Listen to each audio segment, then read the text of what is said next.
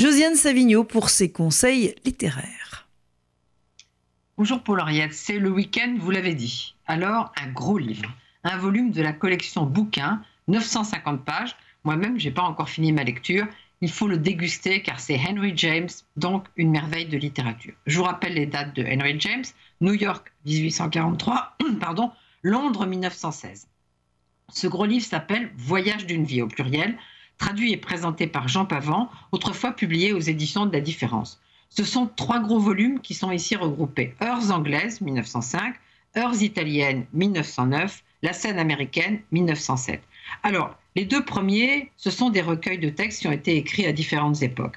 En revanche, la scène américaine, c'est le récit d'un voyage d'une douzaine de mois accompli par James en Amérique en 1904. Henry James n'était pas revenu en Amérique depuis plus de 20 ans, donc vous imaginez le changement. Quand il était parti, New York était une petite ville de province. Il revient dans une sorte de Babel, gratte-ciel, beaucoup d'immigrés de toutes nationalités, en fait une préfiguration du New York d'aujourd'hui. Alors, avant de vous dire un mot sur New York, un tout petit peu d'Italie, comme vous savez, ça fait du bien l'Italie. Le mois de mai à Venise est meilleur que le mois d'avril, mais le mois de juin est le meilleur de tous. Alors les journées sont chaudes, mais non trop chaudes, et les nuits sont plus belles que les journées. Alors Venise est le matin plus rose que jamais et plus doré que jamais à la tombée du jour. Elle semble se dilater et s'évaporer, multiplier tous ses reflets et toutes ses irisations. Alors l'Amérique, New York? New York, Central Park bien sûr, aujourd'hui fermé.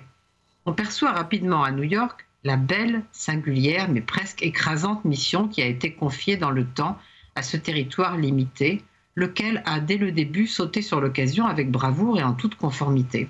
C'est visiblement un cas où le visiteur a le devoir d'apprécier avec gratitude, deux fois plus que dans les cas semblables, un agrément public. Alors un mot encore, tous les livres dont j'ai parlé depuis le début du confinement sont disponibles en édition numérique sauf deux le Marc Potrel qui est reporté à juin et le Aaron Appelfeld qui est reporté à octobre.